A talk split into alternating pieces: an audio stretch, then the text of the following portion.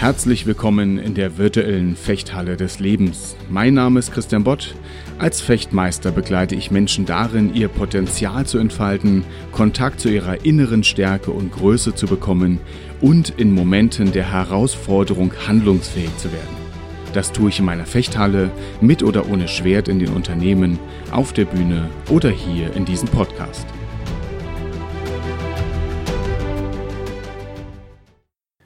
Wenn wir vor einer Herausforderung stehen, dann fühlt sich das oft an wie ein Kampf, oder? Und weißt du, was alle Kämpfe gemeinsam haben, oder zumindest die meisten? Wir haben nicht alles unter Kontrolle. In der Fechthalle sieht man das ganz deutlich. Und da haben wir auch ein Gegenmittel dafür. Eine Strategie. Nicht nur in der Fechthalle. Wenn ich mich auf eine gefährliche Situation einlasse, dann brauche ich eine klare Strategie, wie ich da hindurchkomme. Und das sehe ich in der Fechthalle. Es werden Kämpfe geführt mit einer klaren Vorstellung davon, wie der, Gegen, der Gegner oder die Gegnerin zu überwinden ist. Und in dieser Strategie kommt oft eines nicht vor. Der Gegner oder die Gegnerin. Warum nicht? Weil oft eine Strategie erarbeitet wird, ohne auf dem Schirm zu haben, was der Gegner tun könnte. Da werden Angriffe geführt in der Hoffnung, der Gegner ist langsamer als man selbst. Da werden Täuschungsmanöver aufgebaut in der Hoffnung, die Gegnerin fällt drauf rein. Und Hoffnung ist an diesem Punkt ein ganz, ganz gefährlicher strategischer Ratgeber. Und so oft bringen wir die Hoffnung zur falschen Zeit in unsere Strategie rein. Je größer das ist, was wir nicht einschätzen können, je größer das ist, was wir nicht unter Kontrolle haben, desto größer ist der Hoffnungsanteil. Da bereitet man sich auf eine Prüfung vor. Vielleicht kennst du das. Da hast du dich auf deine, eine Prüfung vorbereitet und hast vielleicht gehofft, dass nicht die Fragen drankommen, die du nicht so gut auf dem Schirm hattest, bei denen du nicht so sicher warst. Und das muss nicht nur eine Prüfung sein. Das kann nur Unternehmenskontext sein. Wenn wir den Markt uns ansehen und uns überlegen, wie wollen wir unser Unternehmen weiterführen, wie wollen wir unser Unternehmen im kommenden Jahr am Markt positionieren, dann bleibt ein gewisser Bereich der Hoffnung, dass sich der Markt auch so entwickelt, wie wir das vorausgesehen haben oder zumindest mal prognostiziert haben. Hoffnung kommt so oft vor und fast in jeder Strategie. Ich möchte dich nur einladen, dass du genau hinsiehst, wo ist die Hoffnung in deiner Strategie versteckt. Das ist wichtig. Hoffnung oder eben auch natürlich das Gegenteil, dass du da Hoffnungslosigkeit hast. Wir kennen das übrigens. Das kennst du bestimmt auch, wenn du dich auf eine Herausforderung einlässt und im Vorfeld dir denkst, das schaffe ich nie. Und dann geht die Vorbereitung los und du beleuchtest das genauer und stellst fest, ja doch, das ist irgendwie machbar. Genauso. Umgekehrt natürlich auch. Du bereitest dich auf eine Situation vor, gehst durch die Herausforderung hindurch und versagst. Und im Nachhinein fragst du dich, was ist passiert?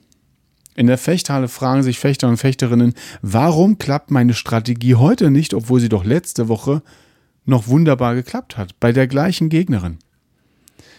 Weil eben Variablen vorkommen, die wir als solche oftmals nicht erkennen oder zumindest nicht wahrnehmen. Und da möchte ich dich für sensibilisieren, dass in deiner Strategie der Hoffnungsanteil möglichst klein ist. Strategie bedeutet klar zu wissen, was habe ich unter Kontrolle und was habe ich auch nicht unter Kontrolle. Und dann brauchen wir, wenn wir diese Bereiche, die wir nicht unter Kontrolle haben, da brauchen wir auch eine klare Vorstellung davon, was könnte denn passieren, möglicherweise. Nicht nur, das ist jetzt hier ein dunkler Bereich, sondern ich muss auch beleuchten, was habe ich denn für Möglichkeiten, die mir da begegnen können. Habe ich dann einen Plan B für ein anderes Szenario? Habe ich einen Plan C für ein weiteres Szenario? Oder bleibt an der Stelle einfach nur der Mantel der Hoffnung über dem Unbekannten Und ich hoffe halt, dass es gut geht. Ich hoffe halt, dass es gut geht. Das erlebe ich im Fechten meistens an der falschen Stelle, dass eben, wie ich es gerade beschrieben hatte, Angriffe geführt werden in der Hoffnung, dass der Gegner nicht ganz anders reagiert. Das würde aber bedeuten, im übertragenen Sinne, wenn der Gegner anders reagiert, als man sich erhofft hatte, dann ist der Worst Case eingetreten. Beim Schwert gibt es keine zweite Chance, zumindest nicht in der symbolischen Betrachtung. Ich kann nicht einfach losgehen und sagen, ich habe mal eine, eine tolle Idee, wie ich meinen Gegner überwinden möchte und ich hoffe mal, dass es klappt. Das geht nicht. Oftmals machen wir das aber tatsächlich in unserem Alltag. Das ist nicht immer so schlimm, weil nicht immer die Worst Cases eintreten, aber der Worst Case kann doch auch einfach nur sein, dass du im Nachhinein das Gefühl hast, der Situation völlig unmächtig ausgeliefert gewesen zu sein. Weil du gar nicht auf dem, weil du gar nicht dir greifbar machst, dass du vielleicht an dem Versagen, was hinter dir liegt, kaum einen Anteil trägst. Dass vielleicht etwas eingetreten ist, was du beim besten Wissen und Gewissen nicht auf dem Schirm haben konntest. Manche Dinge sind ganz einfach. Wenn wir unsere Grillparty am Wochenende planen und es regnet, kommen wir auch nicht auf die Idee, uns zu grämen, weil das Wetter schlecht ist. Also, natürlich ist man dann ein bisschen traurig, aber man nimmt sich das ja selbst nicht übel. Und warum? Weil wir ganz klar wissen, was von oben kommt, haben wir nicht unter Kontrolle. Ist auch manchmal ganz gut. In anderen Feldern wünsche ich mir, dass wir da aber klarer sind, ebenfalls so klar sind und das ganz deutlich voneinander trennen. Was haben wir unter Kontrolle und was nicht. Und da ist eben die Frage auch, ist der Worst Case ausgeschlossen? Oder ist hier Hoffnung? Und Hoffnung hat bei der Frage nach dem Worst Case bitte nichts verloren. Der Worst Case kann ein finanzieller Worst Case sein. Der Worst Case kann tatsächlich ein Worst Case der Sicherheit sein. Ja, wenn zum Beispiel ein Raketenstart verschoben wird, hat man an anderer Stelle schon, dann wird nicht gehofft, dass die Winde die Rakete dann doch nicht beeinflussen, sondern es wird der Worst Case ausgeschlossen.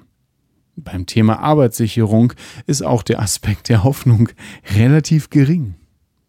Im Fechten ziehen wir eine Fechtmaske auf, nicht weil wir keine Kontrolle hätten, sondern weil der Worst Case ansonsten nur der Hoffnung gegenübersteht, dass nichts passiert. Dass nicht zum falschen Zeitpunkt man vielleicht ausrutscht oder der andere ein Missverständnis hat und auf einmal an der eigenen Klinge hängt. Hoffnung ist also ein ganz, ganz schlechter strategischer Ratgeber. Hoffnung hat in deiner Strategie an den Stellen, an denen es drauf ankommt, nichts verloren. Wenn alles durchgeplant ist, wenn du all die Bereiche auf dem Schirm hast, die du schlecht einschätzen kannst. Wenn all das soweit klar ist, dann darfst du natürlich auch hoffen, aber nicht an den Stellen, an denen es belastbar sein muss. Du baust ja auch keine Brücke oder wir bauen ja auch keine Brücke über den Fluss und hoffen, dass die da nicht einstürzt. Das wird berechnet im Vorfeld. Hoffnung hat in der Strategie in der Regel nichts verloren, solange die Strategie nicht endgültig feststeht, solange die Strategie nicht in den kleinen Details durchgeplant ist. An der Stelle wünsche ich dir also einen klaren Blick. Einen klaren Blick für die Bereiche der Hoffnung, die sich gerne tarnen, die wir oftmals nicht entdecken, solange wir nicht genau hinsehen. In, übrigens in großen Projekten, in öffentlichen Strategien, da wird das oft, nicht immer, aber oft besser enttarnt, weil mehrere Menschen drauf blicken. Und hier an der Stelle hilft es natürlich auch, die, die eigenen Strategien, die eigenen Ideen ruhig mal mit anderen Menschen durchzusprechen, beleuchten zu lassen und zu schauen, ob man hier und da etwas nicht bedacht hat. Und dafür möchte ich dich sensibilisieren, dass du im Vorfeld eben das eine vom anderen unterscheidest, aber auch dann im Nachhinein, wenn du das Ganze dann betrachtest, eben weißt, wo hättest du was ändern können und wo darf man auch im Nachhinein sagen, das hatte ich jetzt beim besten Willen nicht in der Hand. Dann können wir auch ein eventuelles Versagen abgeben und uns frohen Mutes wieder an die nächste Herausforderung machen. In diesem Sinne, danke, dass ich das mit dir teilen durfte. Ja, und ich wünsche dir eine schöne Woche, freue mich weiterhin über dein Feedback und sage auf bald. Dein Trainer und Coach Christian Bott.